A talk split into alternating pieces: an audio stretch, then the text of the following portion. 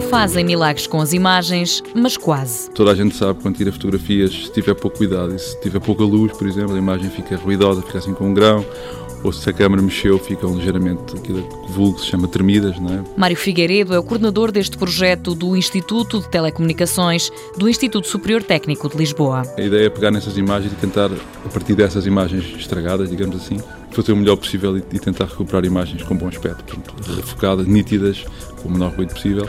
Esse tipo de ferramentas existem já de alguma forma, por exemplo, no Photoshop e nesses programas conhecidos mas nós estamos a tentar obter coisas melhores. Ou de uma forma mais rápida. Ou significar capaz de recuperar a imagem a partir de um estado pior. Portanto, uma imagem que aparentemente já não, não tem recuperação, tentar fazer qualquer coisa. Tudo usando a matemática, porque uma imagem não é mais que um conjunto de números. Tudo isto começa com equações numa folha de papel, portanto, a linguagem com que se fala destes assuntos é essencialmente uma linguagem matemática. Através da matemática é possível quantificar a degradação de uma imagem e inverter esse processo.